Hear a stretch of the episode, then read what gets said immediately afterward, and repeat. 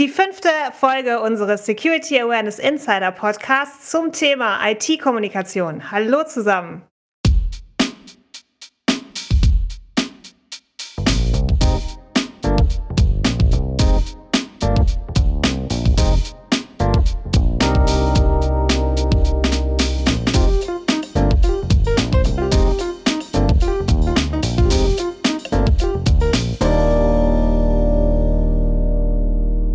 Wir haben bei uns Andrea Prestel-Galler. Sie ist Geschäftsführerin und Inhaberin von Andare. Äh, sie ist Coach, sie ist äh, Beraterin und Expertin für Veränderungsprozesse und Veränderungskommunikation, vor allen Dingen im Bereich IT-Tech und Digitalisierung. Herzlich willkommen, liebe Andrea. Hallo Markus, vielen Dank für die einleitenden Worte, die wirklich äh, sehr schön auf den Punkt waren. Als hättest du es geübt. Wir geben uns Mühe. Andrea, erzähl mir doch ein bisschen was äh, über dich. Wie bist du zur IT-Kommunikation gekommen? Ja, sage ich dir gerne. Also ich habe im Studium nichts mit IT zu tun gehabt. Ich bin eigentlich Kultur-, Politik- und Rechtswissenschaftlerin.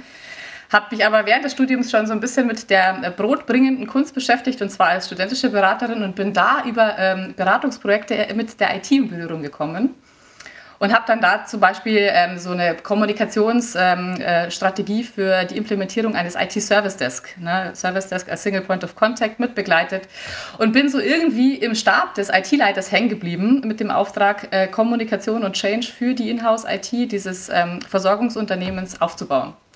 Und das habe ich dann drei Jahre lang gemacht, habe ungefähr jeden Fehler, den ich machen konnte, so allein auf weiter Flur gemacht. Deswegen weiß ich auch genau, was nicht funktioniert in der IT-Kommunikation und im Change Management und bin dann ähm, in, die, in eine mittelständische IT-Beratung, habe das dann auch nochmal quasi als angestellte Beraterin für Kunden erledigt. Ähm, das war dann auch ähm, im globaleren Bereich und dann dachte ich mir, warum nicht mal ähm, das selbstständig probieren? Und dann habe ich erst gemerkt, als ich mich auf den Markt geworfen habe mit all dem, was ich bin und was ich habe, dass diese Schnittstelle, also wirklich die Menschenthemen, Kommunikation, Change, Org-Entwicklung, Coaching im IT- und Digi-Kontext nicht erschlossen sind. Mhm. Es gibt die, die Change-Berater, die das mitmachen oder es gibt die IT-Berater, die Change mitmachen. Aber so mittendrin gibt es ganz, ganz wenig. Und jetzt bist du Geschäftsführerin von Andare. Was macht Andare denn genau? Naja, also wir begleiten eben für unsere Kunden ähm, allzu meist Projekte, ähm, Systemablösungen, Einführungen neuer Technologien, ähm, Prozessautomatisierungen, ähm, äh, also alles das, was im Projektumfeld ähm, stattfindet, was als IT wahrgenommen wird bei den Anwendern, bei den Kolleginnen und Kollegen und aber trotzdem gute Kommunikation und Begleitung braucht, weil wenn man ein, altes IT-System abschaltet und ein neues anschaltet, könnte man meinen, die Leute können nicht anders, als im neuen zu arbeiten, aber die Effizienz Effizienzraten gehen trotzdem enorm in den Keller. und das können wir abfangen mit dem, was wir tun. Ähm, vielleicht ist es noch ganz wichtig, ähm, unseren Hörern zu sagen, wenn wir jetzt hier über IT reden, dann reden wir auch immer über Security. Ne? Also es geht vor allen Dingen um digitale Dinge, um technische Dinge, also die Vermittlung von technischem Wissen, von technischen Projekten und darüber zu sprechen, wenn wir über IT-Kommunikation reden, ist natürlich Security ein Teil davon. Ne? Ja, genau. da sprichst du natürlich die Frage der Perspektive an. Weil wir oder ihr habt für euren Podcast wahrscheinlich Zuhörer, die selbst in solchen Funktionen sind und sich deswegen mhm. oft nicht als Teil der IT wahrnehmen. Ne? Wir arbeiten aus User, aus User-Perspektive und da wird IT-Sec in die IT-Richtung oder in der IT-Richtung wahrgenommen. Völlig wurscht, wo die organisatorisch aufgehangen sind. Also ja, Interessanterweise ist es eben tatsächlich so, dass äh, viele gar nicht wollen, also Security-Leute gar nicht wollen, in die IT-Ecke äh, gestellt zu werden. Ne? Und das ist auch manchmal im, im, im strategischen Kontext gar nicht so schlecht. Ne? Genau, also bei uns, ja. bei der Swisscom ist es ja auch so, ähm, und ähm, ähm, da, da, bin ich auch sehr happy drüber. Unser Head of Group Security ist halt Teil der Konzernleitung. Ähm, und ich kann mich aber erinnern, ich hatte mal einen CISO, einen Chief Information Security Officer eines Finanzunternehmens in der Schweiz. Da war die IT-Security oder die Security auch in der IT aufgehängt. Mhm. Allerdings auch so ein bisschen Finance. Also der Chef machte dann Finance und IT. Und, ähm, und dann habe ich den CISO gefragt, ich sage, Mensch, bist du nicht falsch aufgehängt? Und da war ganz interessant, der sagte dann zu mir, weißt du, Markus, es geht gar nicht darum, wo du aufgehängt bist, sondern wie du vernetzt bist im Unternehmen. Und das ja. fand ich super. Also eben, ja. der hat sich gar nicht so fehlplatziert gefühlt, wie man manchmal ähm, ähm, das mhm. Ganze so sieht. Ja, okay, ja. cool. Also, IT heißt auch Security-Kommunikation. Ganz genau. Im vorletzten Podcast haben wir darüber gesprochen, dass zwischen IT-Security-Verantwortlichen und Mitarbeitenden eine sogenannte asymmetrische Kommunikationssituation herrscht. Also Asymmetrie heißt, der, äh, beide Gesprächspartner oder Partnerinnen haben nicht die gleichen Erwartungen aneinander und auch vielleicht auch nicht die gleiche, das gleiche Wissenslevel. Und dadurch entstehen natürlich schräge Kommunikationssituationen und Erwartungshaltungen gegenüber. Wie geht ihr damit um? Also die, das Thema mit der asymmetrischen Kommunikation verstehe ich auch noch mal ein bisschen anders und zwar ähm, im, im Kontext von Augenhöhe. Und das ist ja im IT-Cybersecurity-Bereich immer relativ kompliziert, weil es äh, sehr reglementiert ist, was du darfst und was du nicht darfst. Und immer wenn es darum geht, Regeln zu kommunizieren, hat man gleich dieses Lehrer-Schüler-Gefühl. Mhm. Und dadurch entsteht eine Asymmetrie, die ähm, schwierig ist, äh, um Akzeptanz auf der anderen Seite äh, mit sich zu bringen. Ne? Und das haben wir in der IT-Kommunikation per se, weil in der IT viel reglementiert wird ähm, und, und in der IT-Cyber oder, oder in der IT-Sicherheit in der Kommunikation auch nochmal ganz besonders. Warum glaubst du das? Warum ist es in der, in der Security-Kommunikation nochmal stärker?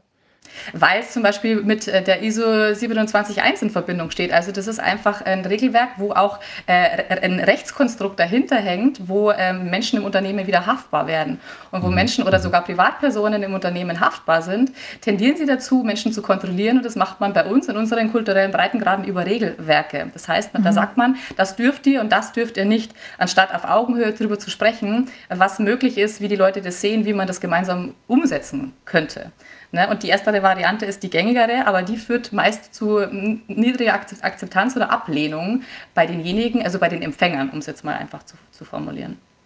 Das klingt ja alles ein Stück weit nach Transaktionsanalysen, ne? Also eben ja. so das Eltern-Ich zum Kind-Ich. Ja, genau. Kannst du vielleicht da noch mal ein paar Ausführungen machen, wie so Transaktionsanalyse definiert wird und, und, und was das eigentlich ist und das dann noch mal in Verbindung bringt zur IT? Ja, kann ich gerne. Also letzten Endes ist die Transaktionsanalyse ja nur ein Modell, um zu verstehen, wie Kommunikation gut funktionieren kann oder wie sie eben auch nicht funktioniert. Und da ist der Kontext erstmal sekundär, ob das jetzt das äh, äh Organisationsumfeld ist oder vielleicht auch das Privatleben. Letzten Endes geht es darum, eine Kommunikation auf Augenhöhe zu betreiben eben um miteinander und nicht gegeneinander zu sprechen. Aber wir alle sind sehr gewohnt, ähm, auch in verschiedenen Hierarchieverhältnissen mal von oben herab zu sprechen oder mal von unten nach oben zu gucken. Und genau wenn das passiert, also wenn der Mitarbeiter aufschaut zum Chef, weil der da steht und sagt, du darfst aber nicht, dann ähm, entsteht dieses, ähm, dieses Gefälle, dieses von oben nach unten Gefälle. Und wenn Gefälle da ist, dann äh, ist immer irgendwie eine Form von, von Widerstand im Raum, welcher Art auch immer. Das will ich jetzt auch gar nicht näher ausführen. Häufig ist ja den meisten auch nicht wirklich klar, dass sie überhaupt in so einem, ähm, in einer asymmetrischen oder in einer Kommunikationssituation mit Gefälle stehen. Genau. Das, das, das merken die meisten, indem sie merken, irgendwas stimmt hier nicht und ich fühle mich gerade nicht, nicht wohl in der Art und Weise, wie mit mir gesprochen wird zum Beispiel. Wir sagen ja ganz oft in der Kommunikation mit unserem Umfeld, sprich so nicht mit mir. Da ist, mhm. da ist die Transaktionsanalyse am Werk, ne, weil man sich in irgendeiner Art und Weise gegängelt fühlt und entweder rebelliert innerlich oder sich ganz klein mit Hut fühlt und dadurch vielleicht viel leiser wird, als man es eigentlich wäre. Also heißt das dann im Endeffekt, du hast in Bereichen, die stark reglementiert sind, und das muss ja nicht zwangsläufig die IT sein. Mhm. Das passt auf Legal, das passt auf Compliance, das genau. passt äh, auf kritische Infrastrukturen, passt genau. ja auf alle Bereiche, wo dahinter irgendwo ein Regelwerk hängt. Das heißt, da ist, ist, ist immer sehr, sehr häufig das Eltern-Ich am Reden Mhm. Aber warum? Es ist eine gute Frage. Das, da gibt es jetzt viele Hypothesen, aber ich sage mal die, die ich finde, die am gängigsten da ist. Äh, die schließt jetzt an das an, was ich vorher gesagt habe. Ähm, wenn ich etwas versuche zu reglementieren, dann tue ich das, ähm, weil ich etwas vermeiden möchte. Also was ich total gerne mag in diesen Diskussionen, ist das Konzept von der positiven Absicht. Jeder Mensch hat in seinem Tun eine positive Absicht. Mhm. Und die positive Absicht von demjenigen, der reglementiert ist, sich vor etwas zu schützen. Nehmen wir den CEO, der sagt, er möchte gerne, dass das genauso eingehalten wird, weil er, weil er nicht möchte, dass er privat haftbar wird, wenn ein, äh, ein Rechtsfall eintritt. Das ist die Ursache. Die Wirkung ist, äh, die, die, die, über die wir gerade gesprochen haben. Also, dass die mhm. Menschen sich gegängelt fühlen in all den Regelwerken und am Ende des Tages paralysiert sind, weil sie gar nicht mehr wissen, was sie jetzt tun dürfen und was sie nicht tun dürfen. Dann tun sie nämlich gar nichts. Mhm. Das, das ist meine Interpretation von, wieso tendiert man überhaupt dazu zu reglementieren, ne? aus Selbstschutz in erster Linie. Wir haben diese Kommunikationssituation äh, bei Legal, Compliance etc., aber irgendwie scheint der IT dann und IT-Security doch nochmal irgendwie speziell zu sein. Ähm, liegt das darin, dass IT-Security bei einem Großteil des Unternehmens ein sogenanntes Topic of Low Interest ist? Oder wie erklärst du dir das? Ja, und, und vor allen Dingen vielleicht noch anschließend, was ist denn High Interest da schließen sich jetzt gerade die Kreise zwischen, den, zwischen dem Marketing und der Kommunikation. Also dieses mit High und Low Interest, diese Konzepte, damit arbeitet das Marketing auch sehr stark. Produkte auf High Interest, das sind Produkte, die emotional sind, die uns, die uns catchen, die wir gerne kaufen, für die wir uns interessieren. Ne? Die ganzen Apple-Endgeräte, das ist ein Product of High, of high Interest, weil es mit, mit Prestige, mit Status zusammenhängt. Ähm, wenn ich jetzt äh, ein Fahrradriemen äh, kaufe, dann ist das ein Product of Low Interest, weil das ist für mich nur Mittel zum Zweck und da interessiere ich mich nur dafür, wenn ich es wirklich brauche. Und außerhalb dessen interessieren mich Fahrradriemen nicht. Und genau das mhm. Gleiche haben wir in der IT auch.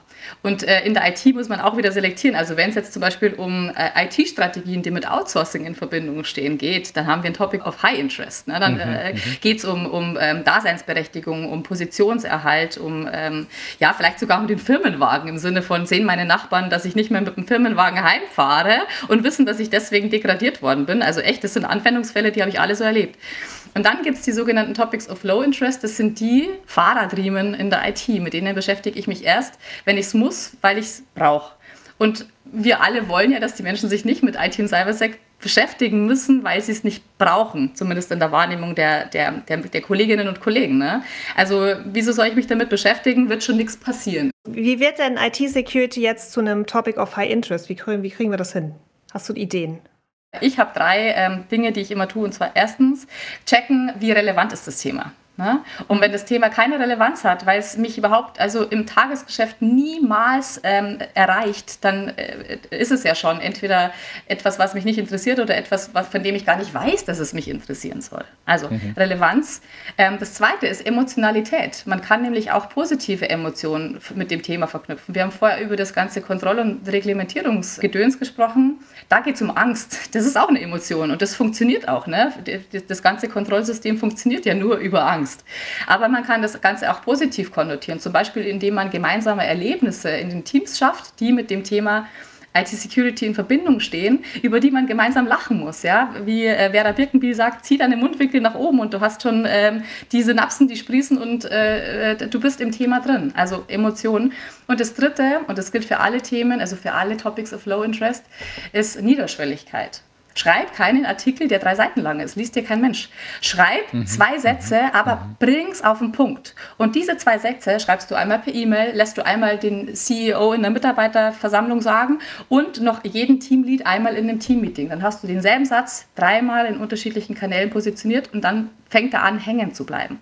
Und so Themen fokussieren, nicht alles auf einmal kommunizieren. Genau. Aber eben, das ist natürlich äh, auch ein Stück weit das, was, was ja auch die Petra Sammer zum Thema ähm, Storytelling gesagt hat. Ne? Also mhm. eben, du brauchst auf jeden Fall das Emotionale. Ne? Und, und, und das ist ja auch das, was ich immer sehr häufig mitbekomme, ähm, wo dann auch die Kommunikationsexperten sagen, wir hätten ja nie gedacht, äh, dass so ein Security-Thema so positiv und so emotional aufgeladen werden kann. Ja. Ne? Also ja. das, das braucht es dann schon. Aber, aber kriege ich denn daraus jetzt dann einfach ein High-Interest-Thema, nur weil ich es emotional auflade oder weil ich sehe, es hat eine Relevanz? Weil für jeden hat ja das Thema äh, eine andere Relevanz. Ne? Also mhm. Ist es dann automatisch durch die Emotionalisierung so? das Thema geht in Richtung High Interest, aber du, also ich, die Frage ist natürlich auch, was ist realistisch? Ne? Wenn wir jetzt wieder die, die altbekannte Smart-Formel anwenden, was ist realistisch als Zielsetzung für die Kommunikation rund um IT-Sicherheit? Und da ist es äh, überhaupt gar nicht realistisch, da ein Thema draus zu machen, das jeder schon vor dem Aufstehen gerne lesen oder hören möchte.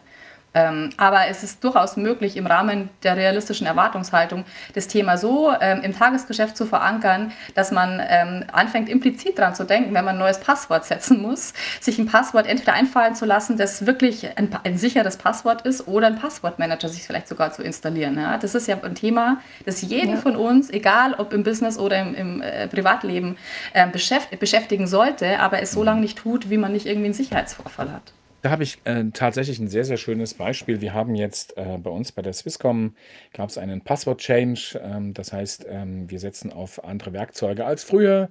Ähm, und jetzt braucht man sein Passwort nicht mehr wechseln. Und ähm, also außer, außer irgendjemand sagt, du musst dein Passwort wechseln, weil es ist ein Teil eines Breaches oder so. Mhm. Es wurde dazu eine Intranet-Meldung gemacht. Und das war total krass, wie schnell so ein Thema auch High-Interest-Thema werden kann. Also wir hatten mehr Likes, wir hatten Unmengen an äh, Unique Page Views, ähm, wo man dann ganz schnell gesehen hat, das hat die Leute echt bewegt. Ne? Passwörter, das ist, ein, das ist ein Topic of High Interest für alle, weil wir nutzen die stetig und jeden Tag nerven die uns, egal ob auf Security-ExpertInnenseite oder äh, bei egal wem. Mhm. Am Samstag auf dem Winterkongress haben äh, Jakob und ich einen Talk gehalten über Passwörter, immer diese verfluchten Passwörter. Und im Zuge dessen habe ich mal so ein bisschen Twitter beobachtet und so weiter. Wenn es losging über Passwörter irgendwie diskutiert wurde, ging es aber also sofort. Alle ähm, hatten irgendwas zu erzählen. Es war ein Running Gag dabei, äh, Memes ohne Ende. Auch nach unserem Talk gab es ganz viele Diskussionen, die einfach nur äh, darüber gingen, wie, ähm, also entweder haben sich lustig gemacht, wie die Passwortregeln in ihrem Unternehmen sind und so weiter.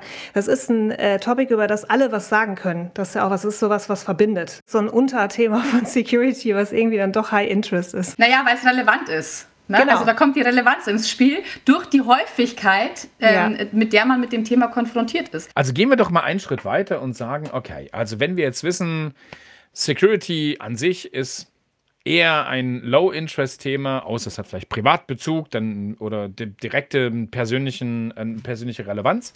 Mhm. Dann kann es schon mehr sein. Aber eben Security ist ein ähm, Low-Interest-Thema. Und jetzt gehe ich, ähm, ähm jetzt sage ich, okay, es braucht einen Change. Ja, mhm. wir, wir, müssen, wir müssen Verhalten verändern, wir müssen mhm. Akzeptanz schärfen, wir müssen anders an das Thema rangehen, dann komme ich mit Change Management. Kannst du vielleicht ein bisschen was sagen? Was, was, was, was bedeutet das denn in diesem Umfeld Change mhm. Management? Ja, ähm, kann ich gerne was sagen. Also es gibt ja da auch wieder verschiedene Ansätze und ich teile jetzt mal meinen mit euch. Ich bin nämlich der Meinung, dass das Thema Veränderungsmanagement, ich sage jetzt mal das deutsche Wort, weil Change Management im IT-Kontext nämlich eine andere Konnotation hat. Äh, Change Management, also Veränderungsmanagement ähm, im IT-Kontext, ähm, muss für mich immer an ein Vehicle gekoppelt sein. Also da macht man nicht Change des Changes willen, sondern da macht man Veränderungsmanagement auf Basis einer Umstellung von irgendwas und zwar irgendwas Hardfaktisches, sage ich mal. Ne? Also zum Beispiel, wenn wir jetzt beim Passwort äh, bleiben, ähm, es gibt eine neue Passwortrichtlinie, damit wird ein Passwortmanager für alle eingeführt, dann kann ich in diesem Kontext das Thema super aufgreifen und gut positionieren, weil es quasi im Windschatten mitfährt. Wir haben ja vorhin schon über die Themen Relevanz und Emotionalität gesprochen. Da kommt mir jetzt sofort natürlich auch noch das Stichwort Gamification in den Sinn. Wir haben zum Beispiel bei uns diesen Escape Room und versuchen da Emotionalität und Relevanz irgendwie zu vereinen, indem wir vor allen Dingen über echte Fälle sprechen. Also ich erzähle zum Beispiel auch, was mir passiert ist. Wir nehmen Fälle aus den Medien, die publik geworden sind. Wie stehst du denn dazu? Was, was hältst du davon? Das Thema Gaming, finde ich, ähm, ist, ist nochmal eine andere Geschichte, weil du erzeugst Simulationen, die quasi unser Hirn als Realität abspeichert. Also wenn, ja, wenn du, ja. wenn, du ein Spiel, wenn du ein Spiel spielst, unser Hirn unterscheidet nicht zwischen Simulation und Realität. Deswegen wachen wir oft schweißgebadet nach, Träumen, nach schweren Träumen auf. Ne? Also wir denken, wir dachten, das ist, das ist echt. Und deswegen funktionieren Spiele ganz gut ähm, in dem Kontext, weil die ja auch Spaß machen. Ne? Da hast du wieder die Emotionalität. Du hast quasi eine Simulation, die äh, durch die ähm, Realitätsnähe in, in, die Relevanz reinkommt. Und du hast eine Form von Niederschwelligkeit, weil das ist ja jetzt nichts, was du tagtäglich acht Stunden am Tag tun oder dich damit beschäftigen musst. Wir, wir haben auch so einen so so ein Gamification-Ansatz geschnitten, der sogar noch mal ein bisschen, also der, der jetzt nicht die Leute in den Escape Room schickt, um zwei Stunden was zu spielen oder ähm, auf, auf Basis eines Brettspiels simulieren lässt, Sowas gibt es ja auch zuhauf. Mhm. Wir haben so eine Art ähm, Echtzeitrollenspiel entwickelt, also wo du dir Unterlagen runterlädst. Das ist, ähm, glaube ich, Fortress, richtig? Genau, Fort wir haben es The Fortress genannt. Das ist auch ein Freebie, das kann man sich bei uns auf der Homepage runterladen. Auf jeden Fall ähm, ist, der, ist der Gedanke, der dahinter steckt, ähm, dass, dass man in, im operativen Tagesgeschäft gemeinsam Simulationen ähm, äh, erschafft und dadurch lernt, und zwar in Echtzeit. Und mhm. dadurch, dass man es im Tagesgeschäft äh, tut und die Rollen sehr, sehr fragmentiert verteilt sind, äh, kostet es auch äh, die Kolleginnen und Kollegen kaum Zeit und dadurch ist es leicht zu integrieren. Es muss sich halt einer mal mit der Spielanleitung beschäftigen und die Leute zusammentrommeln, aber wenn das einer tut, dann ähm, ist der Aufwand äh, für dieses Spiel in der Organisation sehr, sehr, sehr gering. Es braucht dafür aber Rückendeckung aus dem Management wenn du nicht jemanden hast, der sagt, mach das, ich stehe dahinter, ich spiele mit, ne? ich, ich stecke auch jemanden oder ich lege jemanden einen USB-Stick auf den Schreibtisch oder ich schicke dem mal äh, eine Phishing-Mail, eine, eine, eine, fingierte, ähm, dann, dann, dann wird es nicht klappen. Schön ist auch der Ansatz, ähm, den du gebracht hast, von wegen über einen Zeitraum länger, also ähm, und immer wieder simuliert. Ne? Also ähm, ähm wir haben das, dass wir unsere IT-Experten, unsere Security-Spezialisten, die zum Beispiel so im SOC und im Cyber-Defense-Bereich unterwegs sind ähm, oder Development-Bereich unterwegs sind, dass, dass es da immer wieder Ansätze gibt, ähm, wo man sagt, so, so Capture the Flag-Simulationen äh, oder mhm. überhaupt Hacking und, und Development-Simulation mhm. über einen längeren Zeitraum zu strecken. Mhm. Also eben mhm. nicht zu sagen, äh, setzt euch mal zwei Stunden hin oder vier Stunden oder wir machen jetzt hier zwei Tage mal, mal intensives Bootcamp oder so, sondern ähm, ähm, man hat einen Zugang auf, eine, äh, auf ein Hacking Lab, auf eine Plattform und macht dann im Daily Business, im Tagesgeschäft, mhm. trainiert man seine eigenen Fähigkeiten kontinuierlich weiter. Das ist ja auch so ein ja. Stück weit das, was eben äh, The Fortress macht. Ne? Ganz also genau. Auf einer anderen Ebene.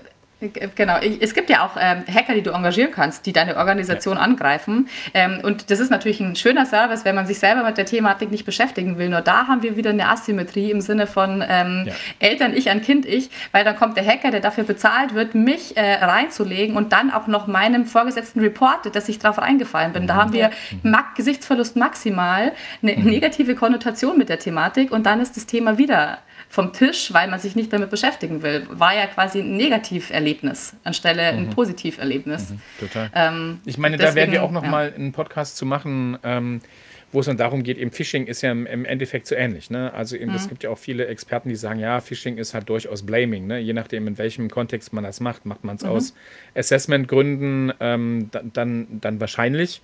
Oder mhm. ist es wahrscheinlicher, dass man eher ähm, äh, Mitarbeiter desavouiert, äh, ähm, als zu sagen, wir machen das halt, was weiß ich, in einem gamifizierten Kontext oder so. Mhm. Ne? Dann ist es eben wirklich Training. Ja, Kontext ist das Wichtige. Kommuniziert Kontext, man vorher, genau. informiert man die mhm. Leute darüber, dass was genau. passiert spannend. Wir haben ja unser Spiel getestet, weil du sagst, informiert man die Leute vorher drüber. Natürlich gab es da auch äh, eine Information vorher drüber. Und trotzdem sind die Leute reihenweise reingefallen, weil sie die Information nicht aufgenommen haben, weil das Thema für sie so abstrakt war. Ne? Es gibt jetzt ein, ein Game, ein, ein Cybersecurity-Spiel, äh, ja, schön gelesen, abgespeichert, vergessen. Und dann sind die Leute wirklich so drauf reingefallen. Einer hat gesagt, ganz ehrlich, ich in dem Moment ist mir das Herz so in die Hose gerutscht, dass ich, das wird, das wird mir nie wieder passieren. Und im nächsten Moment musste ich drüber lachen, weil es nur, ne, es war nur mein Kollege, Kollege, der mich reingelegt hat. Aber das war einfach ein Erlebnis. So. Wie geht ihr denn in dem Spiel damit um, wenn die Leute äh, den Fehler machen? Also wie fängt man die auf?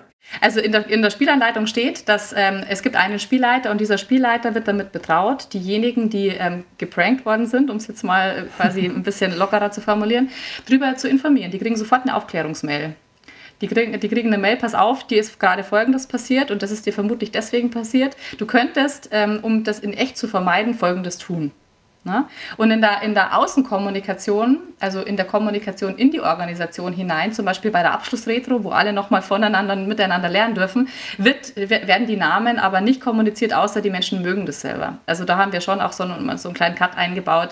Wobei die Leute ja, das haben wir festgestellt, die Leute sprechen ja selber drüber. Ne? Die sagen beim Mittagessen, mhm. fuck, weißt du, was mir passiert ist?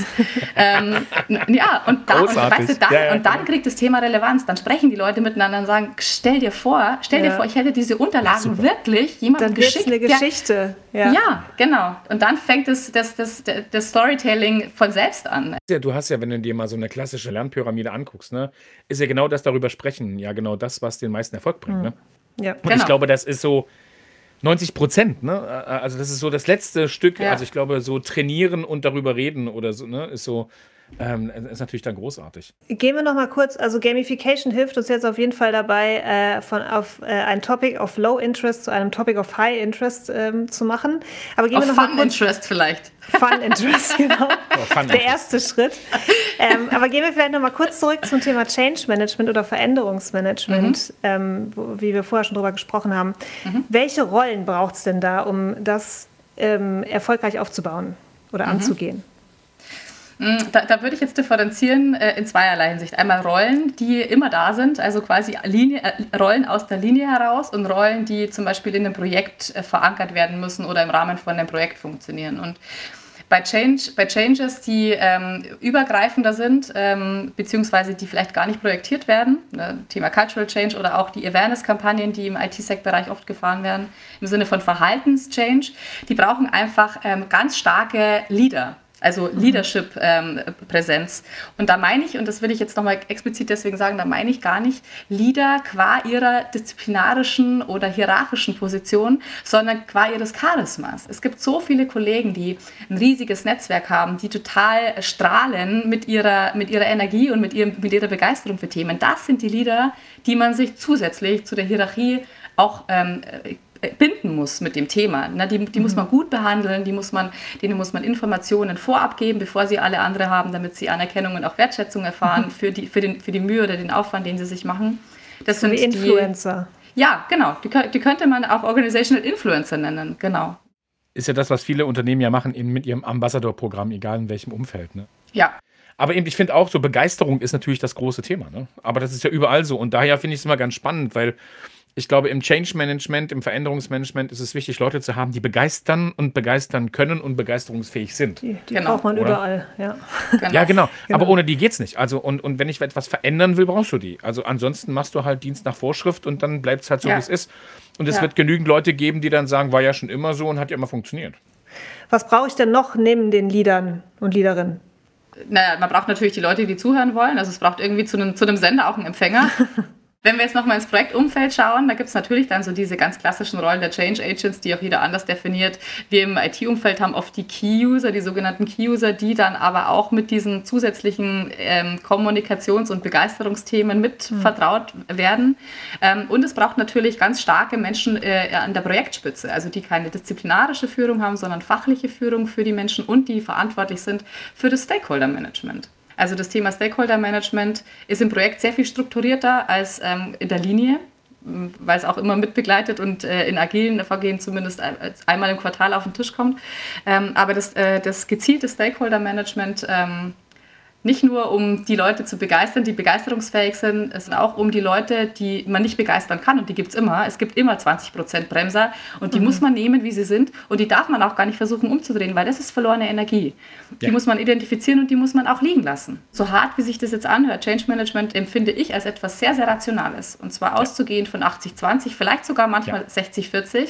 Mhm. Lass die liegen, die nicht wollen und nimm die, die wollen dann kommen da schon noch mal ein paar raus aus ihren Kellern, die merken, dass es hier einen Schub gibt und die wollen dann auch mitspielen. Aber wenn du ständig an der Kellertür kratzt und sagst, komm doch raus, komm doch raus, keine Sau macht die Tür auf. Ne? Die finden es geil, dass, ja. dass an ihnen gekratzt äh, wird und Aufmerksamkeit zuteil wird, nur weil sie sich weigern. Und das wiederum verinnerlicht sich dann als Verhaltensweise. Und die anderen werden vernachlässigt, wenn man mehr genau. Zeit auf die im Keller genau. verbringt. Ja.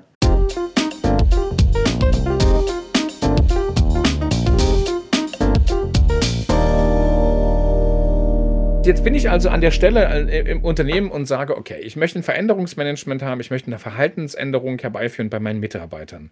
Mhm. Kannst du vielleicht mal sagen, so im Bereich Security Awareness, also mehr mhm. auf den Fokus Security, mhm. ähm, wie, wie, wie ähm, packt man denn das am besten an? Also mhm. wie, wie, wie sollte man starten aus deiner Sicht? Hm, also da ist jetzt auch das Thema IT-Security ein Thema, das man mit dem, was ich gleich sage, mitbedienen kann. Ne? Also die Mechanismen, die Modelle und die Methoden dahinter sind ja oft identisch bei dem, was wir so im IT- und Tech-Umfeld tun. Ich finde, ein sehr schönes Modell, um zu verstehen, was man tun muss, um Verhalten zu verändern, ist die, sind die logischen Ebenen nach Deals. Ich weiß nicht, ob euch die schon mal und über, über den Weg gelaufen sind. Äh, das ist eins der positiven Outputs aus, dem NLP, aus der NLP-Bewegung. Äh, und die Pyramide baut sozusagen auf, was bedient werden muss, um die nächste Ebene verändern zu können. Mhm. Und ich will jetzt nicht die ganze Pyramide äh, rauf und runter rattern, aber wenn du das Verhalten verändern willst, dann musst du die Fähigkeiten adressieren und wenn du die Fähigkeiten adressieren willst, musst du die Werte und die, die Normen adressieren. Mhm. Und da würde ich ansetzen, auch bei dem Thema IT und Cybersecurity, ähm, zu fragen, was ist uns denn als Organisation, als Unternehmen, als Team wichtig?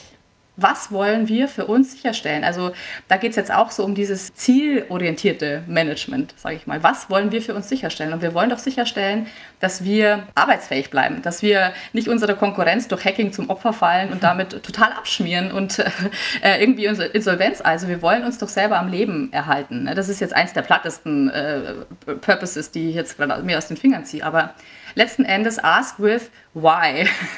Das ist ja Simon Sinek und der Golden, Golden Circle. Also frag doch mal, warum wir das tun und erst dann, was wir tun und wie wir es tun.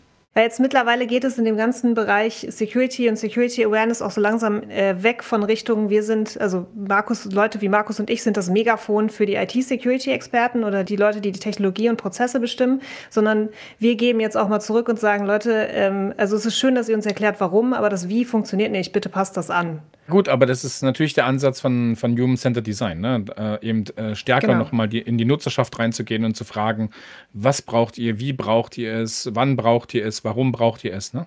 Für mich ist da so ein bisschen die Frage jetzt, wenn wir so ein, wenn man so ein Change Management anstößt und merkt, okay, das Warum ist angekommen und das Wie irgendwie auch, aber trotzdem kriegen wir die 60, 40 Rate einfach nicht hin. Gibt es dann auch so die, die Idee, dass man dann quasi mal schaut, okay, ist das Wie überhaupt machbar? Ist das so Teil des ganzen Prozesses?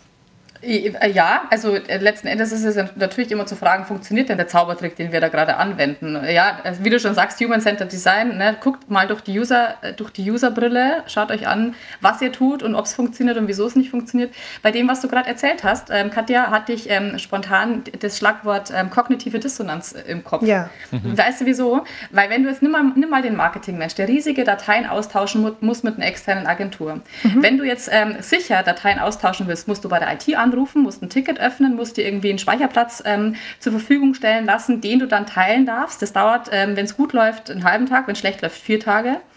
Ähm, dem gegenüber steht vielleicht deine Deadline, dein Ziel, deine persönlichen, genau. äh, deine persönlichen ähm, Erreichungen und damit verbunden vielleicht sogar Boni die du erreichen musst, was tust du denn? Natürlich nutzt du V-Transfer, wenn es nicht irgendwie gesperrt ja. ist. Oder du nutzt genau. sogar V-Transfer von deinem privaten Rechner am Arbeitsplatz, damit du V-Transfer genau. benutzen kannst. Das Thema, da streiten sich einfach zwei Pole. Einmal bleib sicher, also mach es auf, auf eine IT-sichere Art und Weise und werde deinen Zielen gerecht. Und wenn ich Marketingmensch bin und ich muss diese blöden Dateien tauschen und da hängt was weiß ich was dahinter, dann blende ich das Thema IT-Sicherheit aus. Ja. Das ist mir in dem Moment wichtiger.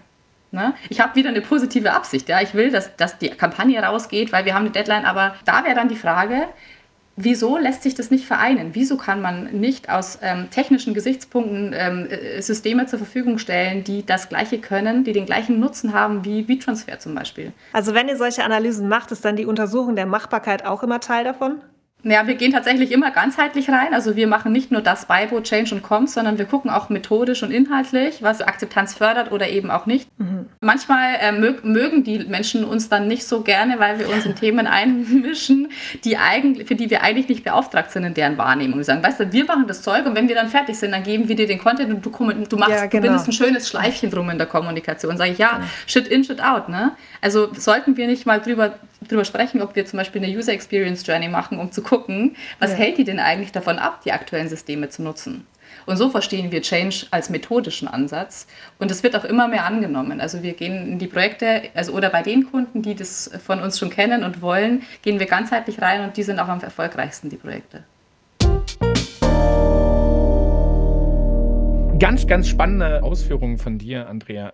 Ich hätte natürlich äh, auch an dich noch unsere letzte Frage, ne? nämlich den ultimativen Tipp für unsere Zuhörerinnen und Zuhörer. Was, was, was wäre denn dein ultimativer Tipp, um, und jetzt nehmen wir mal das Low-Interest aufs High-Interest-Thema zu kommen? Der ultimative Tipp.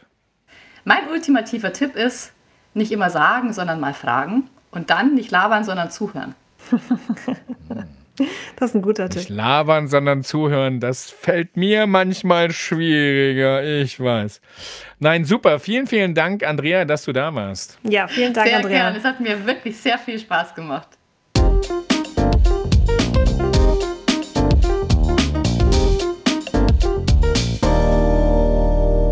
Hey Katja, also ähm, ich glaube, also für mich, ne, ein tolles Reflektieren von dem, was ich tue, ähm, von dem, was wir tun und ähm, auch immer wieder schön die Schnittstellen zu den Sachen zu finden, die wir bisher schon in unseren Podcasts hatten. Ne? Ja, das ganze Thema Relevanz und Storytelling, Begeisterung, die Leute involvieren, emotionales Involvement, das kommt irgendwie immer wieder. Da muss was dran sein. Eigentlich sollten das genau, alle machen. Und, wir können und dann begeistern. Also ich glaube, wir können begeistern. Genau. Ich, bin, ich bin auf jeden Fall passioniert dabei.